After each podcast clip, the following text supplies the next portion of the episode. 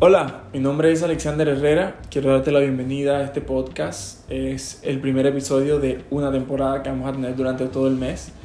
Gracias por escucharnos y darnos la oportunidad de entretenerte y divertirte.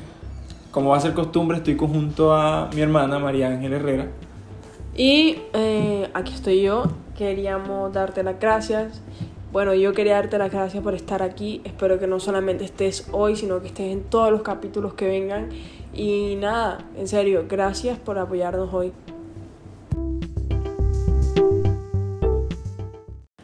Bueno, Alex, yo quiero que tú me digas en qué más gastas tiempo tú en esta cuarentena.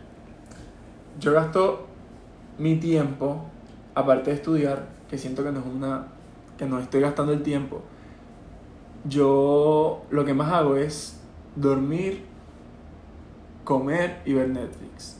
Es en lo que más agoto mi tiempo, es en eso, en esas tres cosas. Pues obviamente estudiar, que hace parte de mi rutina diaria, pero el resto del tiempo la divido en esas tres cosas. Y bañarme, claramente, que demoro como una hora, pero no me vuelvo a bañar sino hasta el día siguiente. Pero sí, solo comer, dormir y ver Netflix. ¿Y tú? Yo mi tiempo no lo gasto estudiando, claro está, sino que lo gasto más que todo viendo como Netflix, comiendo, jugando Xbox, entonces es como, ese es mi tiempo en sí. Eh, hay una que otra hora que mi mamá me regaña, que tengo que hacer las tareas, pero sí. Como en el tiempo que tienes que dedicarle al estudio. Exacto. Vamos a redondear el tema y quiero que tú me hables sobre una serie que tú digas que la recomendarías a ojos cerrados. La que tú, una serie, así que tú digas, esta serie para mí me marcó y quiero que la vean porque considero que es una muy buena recomendación. Bueno, yo una serie que recomendaría a ojos ciegos, eh, es que son varias series, pero como que la que más me ha gustado, la que más eh, he querido... Sí, tu favorita. Exacto, se llama Teen Wolf. Entonces... Es Esa es la de los lobos, ¿no? Sí. ¿De qué trata? Eh, esta está basada en el tipo de cliché de los hombres lobos y del típico romance, se enamoran, entonces es como, eh, no sé qué decirte, pero sí es como la típica serie que eh, se convierte en hombre lobo por la mordida y se enamora de la chica popular que llega y como la mordida lo hace más fuerte y se convierte en popular y como que, o sea, te va trayendo porque en sí la temporada hay un, como tipo, un, un solo tema pero en cada capítulo te muestran los problemas que tiene cada uno en medio de todo. O sea, cada capítulo desarrolla una problemática diferente, a pesar de que tiene un hilo de, de, como problema central, cada capítulo desarrolla uno diferente. Exacto, entonces me, me gusta mucho. Y entonces dime tú qué serie recomendarías a ojos ciegos, así serie. Bueno, serie que yo te puedo decir que voy a recomendar a ojos cerrados de manera literal. Yo pienso que Dark sería la serie que yo voy a recomendar a ojos cerrados. Uno, porque es original de Netflix. Dos, porque considero que es una serie que a muy poca gente le gusta a pesar de ser muy popular. Muy poca gente le ha prestado o le ha dado la connotación que realmente Dark se merece. Creo que hay mucha gente que la ve y siente que el quedar con la duda o quedar en el limbo en que te deja la serie es lo normal, pero en realidad hay otras personas como yo en mi caso que le he visto dos y hasta tres veces sentado con papel y lápiz escribiendo, redactando sobre lo que es cada personaje pasado, presente y futuro, porque en sí la serie trata de la desaparición de un niño. Y la desaparición de ese niño hace que se comiencen a descubrir ciertas cosas dentro del pueblo y una de ellas es descubrir que hay, digámoslo así, como un tipo de portal que te transporta a otra época, pasado o futuro.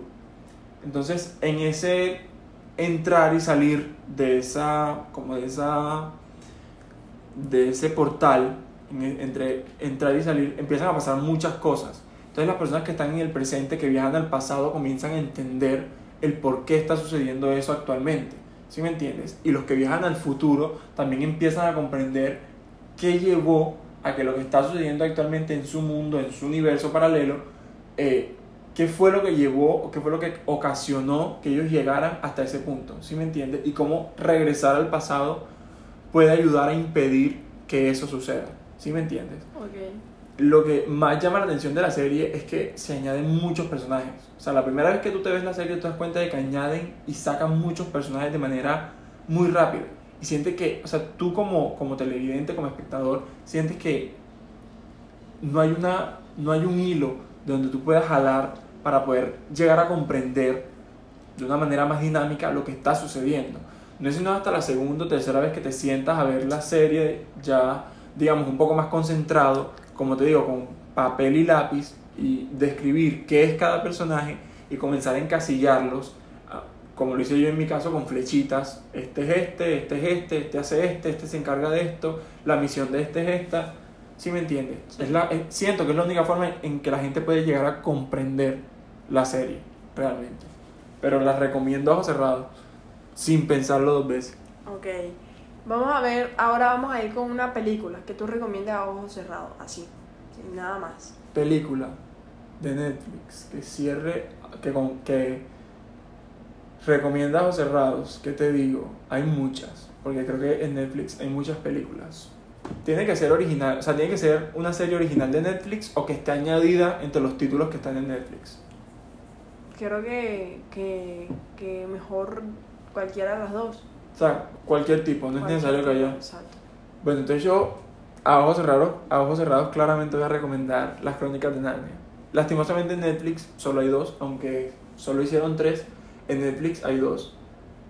Y las recomiendo a ojos cerrados. Siento que ver Narnia te cambia. O sea, me pasa lo mismo que con Dark. Yo siento que cuando yo veo una serie o una película, yo no me quedo en lo que veo yo siempre intento darle un significado a muchas cosas dentro de, de lo que puedo llegar a percibir de la serie o de la película en este caso.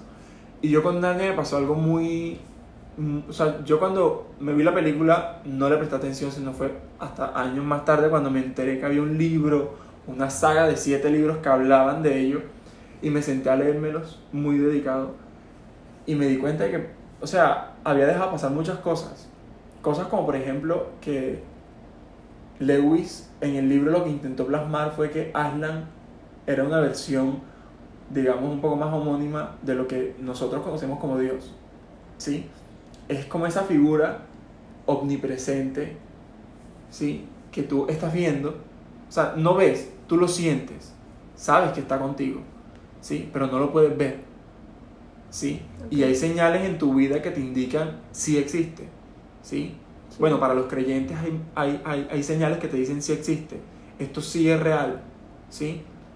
Y no sé, siento que llega un punto en la película donde Aslan le habla a Peter y le dice, hay una magia mucho más allá de lo que tú y yo podemos ver y de lo que Narnia como tal te puede mostrar, que es capaz de distinguir entre lo que está bien y lo que está mal. Y nosotros, como seres carnales, debemos llegar a conocer esa magia. Y es como el significado que yo le doy a, a, lo que te dicen de Dios, ¿no?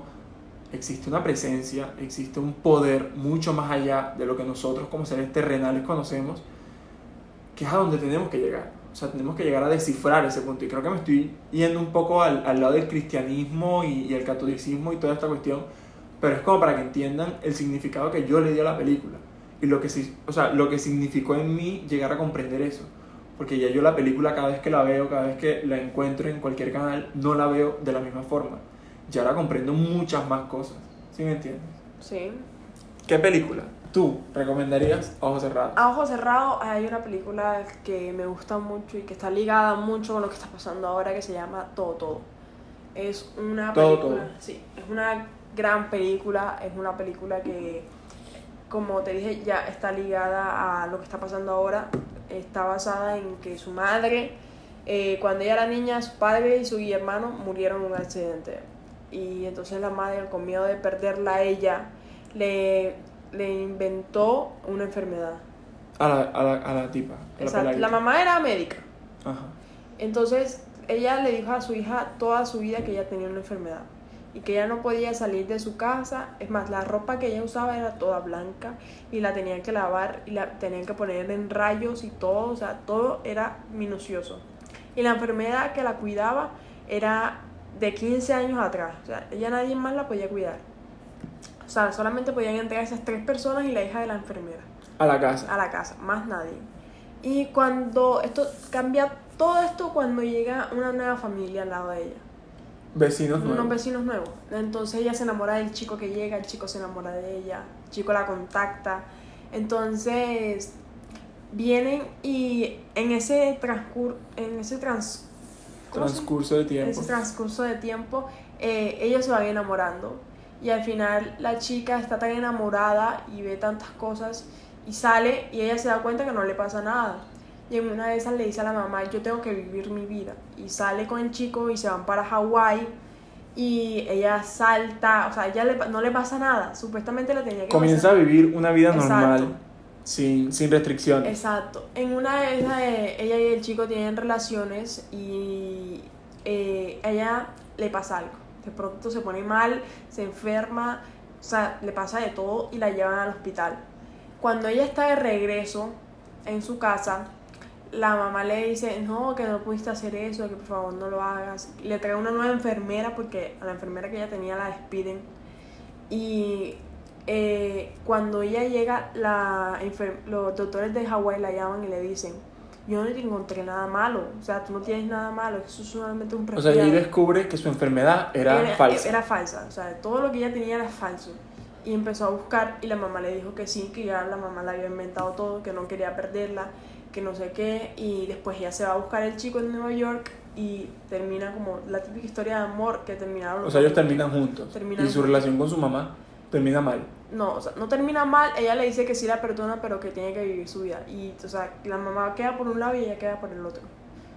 O sea, no hacen énfasis a, a esa relación como tal. Después de que ella se va a Hawái, no hacen énfasis en la relación madre-hija Exacto, no. a profundidad. A profundidad no la hacen. entonces- Pero se escucha súper interesante. Sí, es súper buena. Entonces yo la recomiendo a ojos cerrados, sin, sin ningún problema. O sea, tú sientes que está ligada mucho a lo que pasa ahora por el hecho de que la chica vivía encerrada Exacto. y nadie la dejaba en, O sea, no, 18. nadie podía entrar a su casa. Solamente la enfermera y su mamá que era doctora. Y eso que tenía que eh, la enfermera tenía que cambiarse los zapatos, O limpiarse sea, las típicas manos. reglas de, de la- para entrar a visitar a alguien en tiempos de COVID-19. Exacto, entonces es- por eso digo que está Nunca la he visto. O sea, en mi, en mis recomendados nunca había estado. Entonces es demasiado buena y me gusta demasiado. Entonces las recomendaría a ojos cerrados sin, sin ningún problema.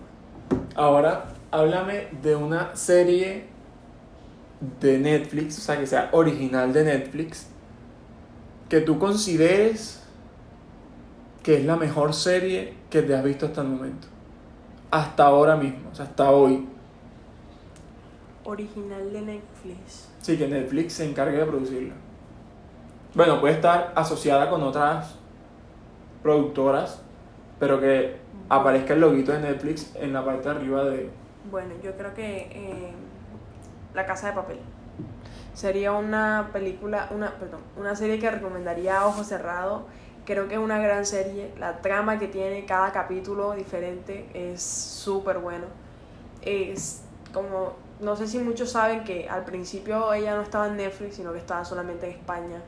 Y que En A- ATZ, creo, Exacto. media. solamente iba para España y después de que ellos pensaban que le estaba viendo súper bien, cayó de pronto la serie y Netflix la recogió, la recuperó, la subió a Netflix y de un momento a otro se, explotó dispararon, el se dispararon. boom el de la casa de papel. Y yo sé que y ahora es una de las mejores series que tiene Netflix. En Eh, habla, en habla, en habla en eh, español es una de las exacto. mejores. sí. Entonces yo creo que la recomiendo a ojos cerrados y el que se la haya visto también. A mí me cuesta mucho esto porque yo siento que Netflix apuesta por series y películas americanas y reciente está empezando a apostar. O sea, yo no le puedo pedir a Netflix que abra campo en todas partes, Ujú. pero me gustaría también que apoyara o que diera esa misma, ese mismo orden de importancia que le da las series españolas a las series latinoamericanas. Si bien es cierto que recién se estrenó Control Z, que es una serie mexicana, si no estoy mal, Latinoamérica no es solo México. O sea, yo siento que sería mucho más cool que incluyeran casting de, de actores que no necesariamente fueran mexicanos o que fueran americanos que tienen familia descendiente de, de, de habla hispana. Me gustaría que en cierta medida también hubiesen actores, no sé, de Argentina, por ejemplo, actores de Chile, que bueno, Valerio en este caso de, de Élite Chileno. es chileno. Pero me gustaría que el eje no se centrara en un grupo de jóvenes de cierta parte, sino que fuera un grupo de jóvenes que se encasillara en todo tipo. Si una persona de Colombia está viendo la serie, se identifique con ese personaje colombiano. Sí, sí. Si un chileno o una persona de Argentina está viendo la serie, diga, wow, me gusta porque estoy viendo a alguien que representa a mi país. ¿Sí me entiendes? No solo encasillarse en un tipo. Pero sí, voy muy de acuerdo contigo con el hecho de que La Casa de Papel es una de las series no solo mejor producidas, sino a las que a la que Netflix, o sea, se nota que le invirtió tiempo, productores de calidad y un muy buen casting detrás. O sea, es una serie a la que no cualquier persona va a entrar a protagonizar. ¿Sí me entiendes? Exacto. Siento que los actores se encargaron de entrar tanto en personaje que es muy difícil tú ver, o sea, es muy difícil tú no encasillar a ese actor luego de verlo en otra serie o en otra película, como, ah, mira, ese es Tokio, ¿sí me entiendes? Ah, no, mira, ese es Berlín, ¿sí me entiendes? Entonces como que sí. cuando te lo ves, tú ya sabes que es ese porque es que fue, una, fue un actor que marcó su personaje, Exacto. ¿sí me entiendes? Y me gusta, o sea, no es mi recomendada al 100, pero considero que es, me gusta que Netflix le apueste mucho a, a- al habla en español. Exacto. No necesariamente las típicas series americanas, sino al habla en español. Bueno, Me gusta. Entonces dime ahora tú tu, tu serie original de Netflix. Serie. Tiene que ser necesariamente una serie. Sí. Original de Netflix. ¿Qué te digo? ¿Qué te puedo decir? Es que hay muchas. O sea, siento que Netflix tiene un catálogo amplio. Amplio, amplio, amplio. Pero, pero, yo voy a escoger Dinastía. A pesar de que al principio fue original de Netflix y luego, si no estoy mal, CW o ABC les compraron derechos en parte también a la serie. Yo voy a escoger Dynasty porque considero que es una novela, porque para mí no está, o sea, para mí no está tipificada como una serie, sino como una telenovela. Y considero que Netflix lo que hizo fue traer la típica novela de los 80, ambientada, enfocada a lo que pasa hoy en día. ¿Sí me entiendes? Es la típica familia disfuncional que el papá va a luchar contra quien sea con tal de llevar su apellido, su cartera, sus tarjetas hasta el final.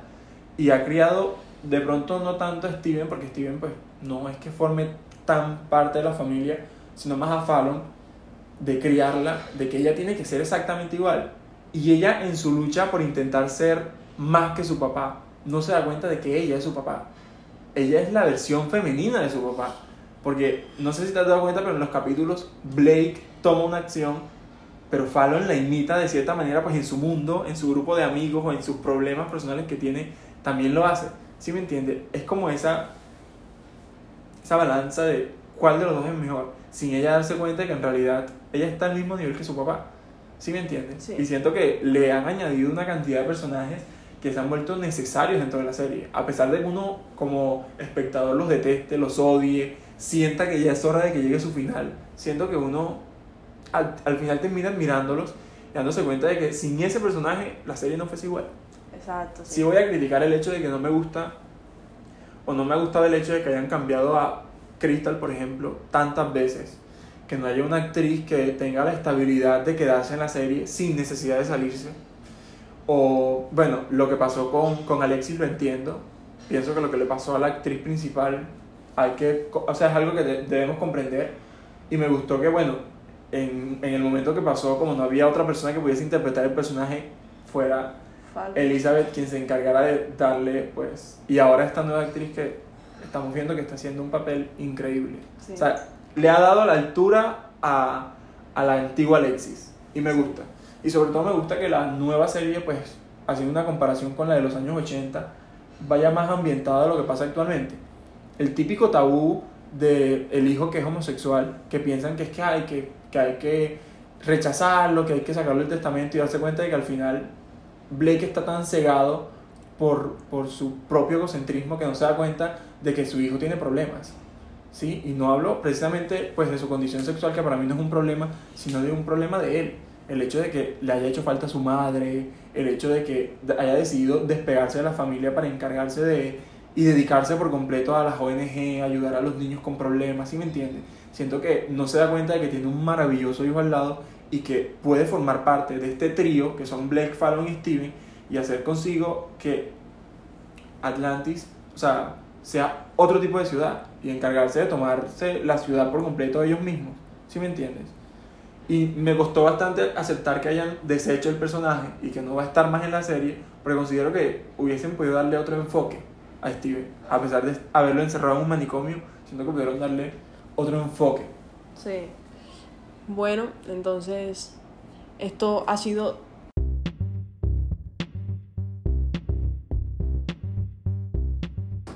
Bueno, así hemos llegado al final del podcast. Quiero darte las gracias por quedarte hasta este momento. Yo sé que es muy complicado, sé que es un formato que de pronto no es muy conocido. Estamos intentando incursionar y cada vez mejorar. Quiero que sepan que mi hermana y yo no tenemos la, el mismo rango de edad. Quizás por eso sienten que hay como una diferencia, no solo en conocimiento, sino también a la hora de hablar entre ella y yo, por el hecho de que ella es mucho menor que yo.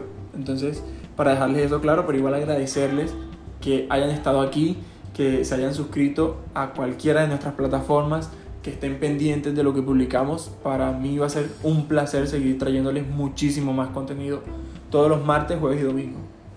Y yo también quiero agradecerles por estar hoy aquí. En serio, mm, no tengo más palabras. Eh, gracias, miles de gracias. Y espero que no solamente estén por hoy, sino que estén por el resto de los capítulos. En serio.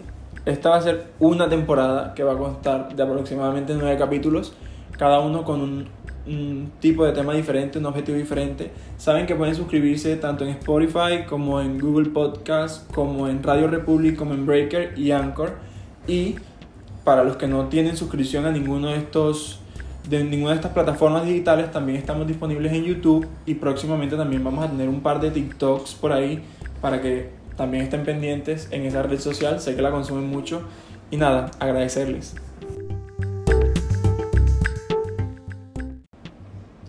Gracias, por estar por primera vez en Hablar en la Mesa.